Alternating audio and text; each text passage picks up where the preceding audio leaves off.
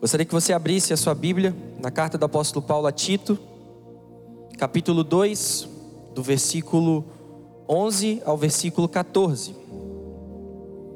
Tito fica depois das cartas do apóstolo Paulo a Timóteo e antes ah, da carta a Filemão. Não ajudei muito não, né? Espero que eu tenha ajudado com essas informações, tá? Tito, capítulo 2, do versículo 11 ao 14. O texto diz assim: Porquanto a graça de Deus se manifestou salvadora a todos os homens, educando-nos para que, renegadas a impiedade e as paixões mundanas, vivamos no presente século sensata, justa e piedosamente, aguardando a bendita esperança e a manifestação da glória do nosso grande Deus e Salvador Cristo Jesus, o qual a si mesmo se deu por nós, a fim de remir-nos de toda iniquidade e purificar para si mesmo um povo exclusivamente seu, zeloso de boas obras. Vamos orar mais uma vez? Senhor, estamos diante da tua palavra. Ah, pedimos a iluminação do Teu Santo Espírito sobre nossas vidas, para que compreendamos a mensagem do Senhor para nós nessa manhã.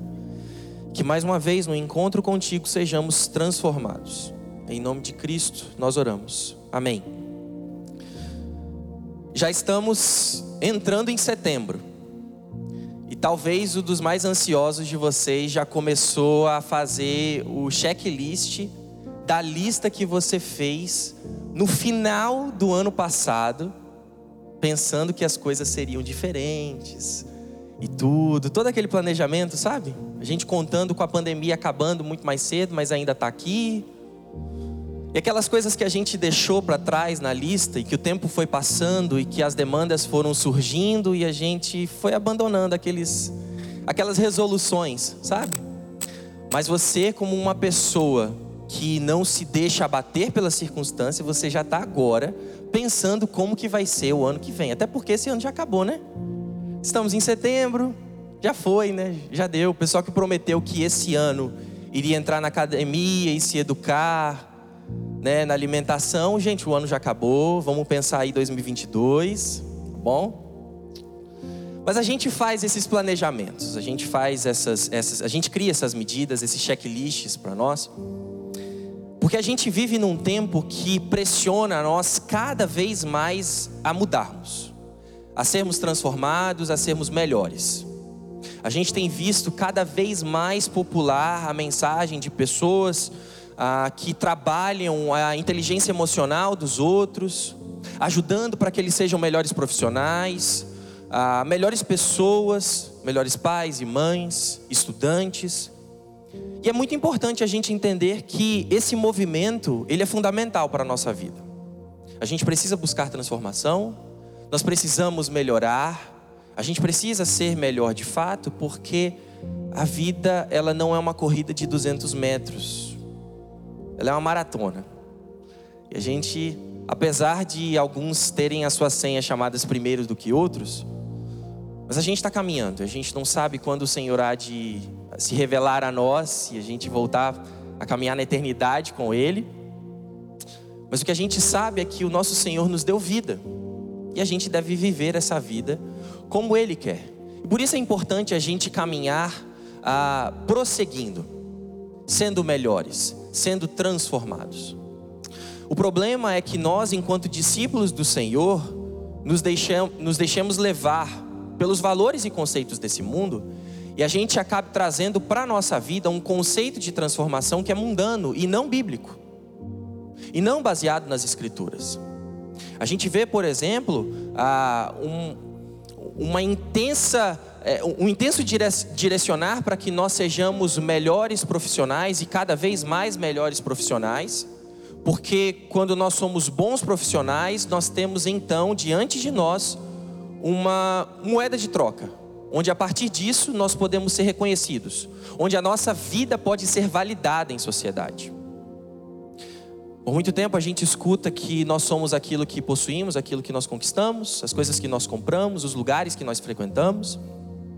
Então a gente precisa de dinheiro, a gente precisa. Precisa porque assim a gente consegue comprar as coisas que validam a existência.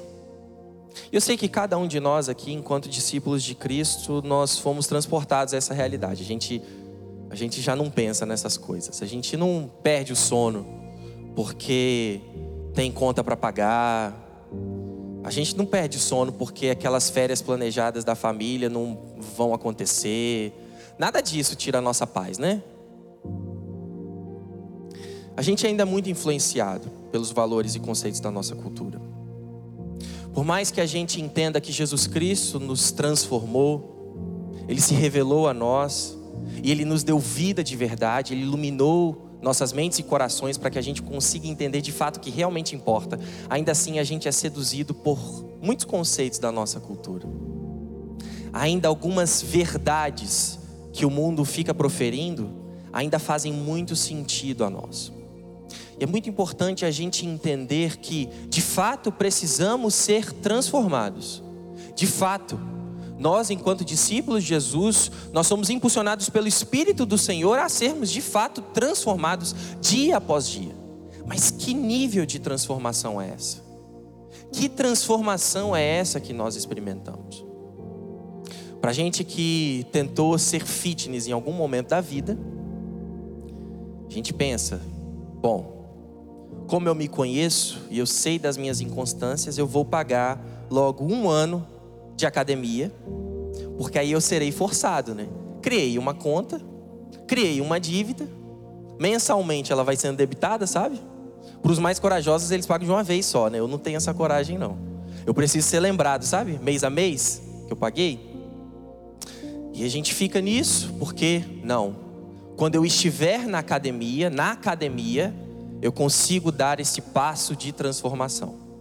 E aí você percebe que estar na academia não é suficiente, você precisa se reeducar na sua alimentação. Porque não adianta nada você estar pagando mensalidade, indo regularmente, mas pisando na jaca, né? Durante os dias da semana. É importante, diversas outras coisas precisam acompanhar algumas atitudes de transformação. Mas a gente vive num tempo onde a gente terceiriza tudo. E a gente tem vontade de processar a academia porque o simples pagar a mensalidade não transforma a gente, né? Terrível isso. E a gente acha, inclusive, que por essa lógica, quando nós frequentarmos igrejas dominicalmente, quando nós nos encontrarmos em alguns momentos de reunião pública, em louvor e exaltação a Deus, então seremos transformados. Mas não, essa não é uma verdade bíblica. Verdade, segundo a Escritura, não é um ambiente que nos transforma. Mas a transformação ela acontece diante de Deus. E aqui eu gostaria que nós conversássemos um pouquinho sobre isso. Para a gente experimentar transformação em nossas vidas, a gente precisa entender que transformação é fruto da graça de Deus. Fruto da graça de Deus. Acompanhe comigo. Primeiro, esse primeiro versículo 11 que nós lemos. Porquanto a graça de Deus se manifestou salvadora a todos os homens. E a gente percebe o movimento de que a graça de Deus, ela salva o ser humano e então educa a cada um de nós para a vida. É a graça de Deus que nos transforma. Então, a primeira lição que nós podemos aprender é que a transformação ela acontece num relacionamento genuíno, sincero, íntimo com o Senhor, que é fonte de graça sobre as nossas vidas. Se a gente vive num tempo onde transformação ela está atrelada a um lugar, ela está atrelada a simplesmente novos hábitos, biblicamente falando, a nossa transformação de vida, para sermos de fato transformados no mais íntimo dos nossos corações, essa transformação ela acontece num relacionamento com Deus. Ela acontece num relacionamento com o Senhor. E quando olhamos para a Escritura, nos relacionamos intimamente com o Senhor e conhecemos o nosso Deus quando conhecemos a palavra. É ao conhecer, ao meditar na palavra do Senhor, que nós conhecemos a Deus. Assim ele se revela a nós. E qual é o, o problema aqui? É que sim, a gente foi conduzido pelo espírito do nosso tempo. E a gente acha que ter uh, o nosso nome num hall de membros já é o passo suficientemente para a gente experimentar transformação. Melhor das hipóteses, né? A gente passou por uma classe de catecúmenos, gente. Pastor Edilson falando de todas as bases da igreja, da nossa fé reformada. Pronto, estou formado. E a gente vai percebendo com a vida de que o problema ele é muito mais profundo. E não é a gente simplesmente estar num lugar que nós vamos experimentar transformação. A Escritura aponta para uma transformação que acontece quando a vida de Deus penetra a nossa vida. Quando o Senhor se faz presente em nós. Quando nós buscamos conhecer ao Senhor. Isso é fruto da graça, da misericórdia de Deus. Nós lemos primeira carta do apóstolo João falando que essa relação íntima com Deus se dá em obediência. A relação íntima com o Senhor se dá em obediência. Nós vemos inclusive também o apóstolo João no seu evangelho, ah, repetindo as palavras do Senhor Jesus Cristo, deixando muito claro que aquele que ama ao Senhor obedece os mandamentos de Cristo. Aquele que ama é aquele que se relaciona intimamente com Deus. Relacionar-se intimamente com o Senhor é experimentar graça nas ordens, nas, nas leis do Senhor. E a gente precisa entender então que a palavra do Senhor revela Ele a nós, revela a Sua boa e perfeita vontade, e é ao conhecermos o Senhor, ao nos alimentarmos de Sua palavra, então estamos dando um passo no ambiente que de fato nos transforma, que é a presença de Deus. Por vezes nós achamos que precisamos ser transformados para assim, então, nos relacionarmos com Deus. Primeiro eu preciso abandonar um determinado hábito na minha vida. Primeiro eu preciso parar de fazer isso. Primeiro eu preciso parar de fazer aquilo. Primeiro eu preciso de deixar de frequentar alguns ambientes. Mas na verdade, o movimento de transformação acontece quando antes nos relacionamos com o Senhor e a presença de Deus em nossa vida nos conduz à transformação.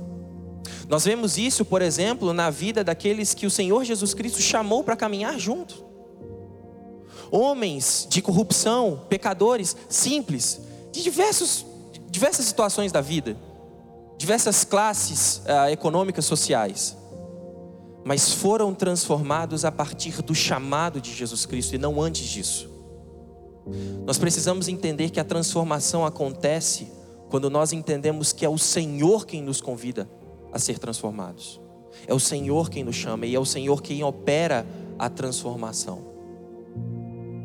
Não tem, não está atrelada ao forte desejo nosso de sermos pessoas melhores. Porque se a gente for muito sincero, os nossos desejos eles não têm muito poder para sermos transformados. Porque eu tenho o desejo de ser o melhor marido do mundo para minha esposa. Mas via de regra a toalha continua estendida na cama. A louça ela vai se acumulando de maneiras absurdas. Mas eu tenho o desejo de ser o melhor marido para ela. Mas é porque o desejo não tem a força para nos transformar. Quem nos transforma é o nosso Senhor Jesus Cristo. E essa transformação ela penetra toda toda a nossa existência. Transforma todos os aspectos de nossa vida. Então, a gente pode entender que se de fato a transformação acontece num relacionamento com o Senhor, a gente precisa entender onde a transformação começa. A transformação ela começa de dentro para fora e não de fora para dentro. Versículo 12: Educando-nos para que, renegadas a impiedade e as paixões mundanas, vivamos no presente século sensata, justa e piedosamente. A Escritura então nos diz que é a graça do Senhor que salva a cada um de nós, e essa graça nos conduz à transformação de fato, nos educa a vida. Mas como ela nos educa? Nos educa fazendo com que nós reneguemos as paixões desse mundo. As paixões como os desejos íntimos do nosso coração. As paixões, os desejos avassaladores de um mundo que quer encontrar sentido da vida longe, distantes do governo amoroso do Senhor. Um mundo que diz que nós somos a nossa conta bancária. Um mundo que diz que nós somos aquilo que nós vestimos, os lugares que nós frequentamos, as pessoas que rodeiam a nós. Um mundo que diz que nós somos a nossa mente, o nosso intelecto. E diversas paixões e desejos íntimos que, que fazem com que nós ah, validemos toda a nossa existência distantes de Deus. Aqui, então, nós percebemos que o Evangelho do Senhor, a palavra do Senhor, ela em graça nos transforma e nos educa. E ela começa transformando o íntimo dos nossos corações. É de dentro para fora. O problema é que uma transformação de dentro para fora, ela não impressiona as pessoas. A transformação de dentro para fora é lenta. É muito parecido com o início da academia. É muito parecido. Porque no começo você fica ali um mês, dois meses, seis meses, dependendo do seu shape, sabe? E nada muda. Muda assim, não, muda assim. É, você fica mais cansado, dói, desconforto. E você tá lá firme e forte, mas ninguém faz nenhum comentário para você. Nossa, pastor, como você emagreceu. Nossa, eu estou vendo você tá mais corado.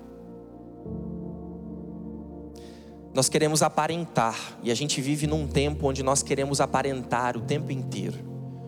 Porque assim é mais fácil da gente validar a nossa existência. As pessoas reconhecendo a nós, a gente fica mais aliviado. É, não, acho que tanta gente falando bem de mim, eu acho que agora as coisas estão, estão caminhando bem. O que a gente percebe é que o Senhor tem o compromisso de nos transformar de dentro para fora. Uma transformação que acontece somente pelo Espírito de Deus e não tem a ver com hábitos alimentares. Tem a ver com a gente abandonar os desejos nocivos que nos matam. Tem a ver com a gente ter a capacidade de dizer não ao pecado. Aquelas coisas que a gente faz no íntimo da nossa vida. É escondido de todo mundo. O Evangelho é capaz de transformar isso tudo. E a transformação que acontece de dentro para fora, ela não fica dentro somente. A gente percebeu então que a transformação ela vem da vida, da, do relacionamento íntimo com Deus. Ela acontece de dentro para fora. Ela não é algo simplesmente visível logo num primeiro momento. Mas a gente tem a certeza de que o Senhor tem operado em nossas vidas. Mas ela não termina simplesmente internamente. Ela não fica resumida a isso, porque tem um propósito. Transformação numa perspectiva bíblica tem propósito.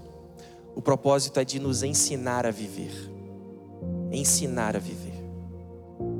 Quando nós olhamos o restante do texto, versículo 13, aguardando a bendita esperança e a manifestação da glória do nosso grande Deus e Salvador Jesus Cristo e aí no versículo 14 a gente tem uma declaração de exaltação da majestade de Cristo Jesus, o qual a si mesmo se deu por nós, a fim de remir-nos de toda iniquidade e purificar para si mesmo um povo exclusivamente seu, zeloso de boas obras.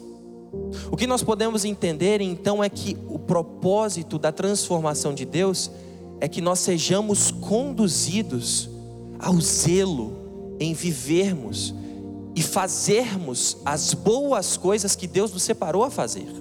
A propósito, sim, a propósito. O Senhor nos transforma para que sejamos melhores de fato, mas segundo a palavra do Senhor. Mas sabe qual é o problema? É que nós olhamos esse versículo 13 e a gente se esquece do que se passou antes, aguardando a bendita esperança e a manifestação da glória do nosso grande Deus e Salvador Jesus Cristo. E aí nós nos relacionamos com a fé cristã como se fosse a mensagem que nos dá consolo nos momentos difíceis, mas que não diz nada acerca de como eu faço negócios. Mas que não diz respeito à minha profissão, mas que não fala de como eu devo viver a, a minha, dentro da minha casa e orientar os meus filhos.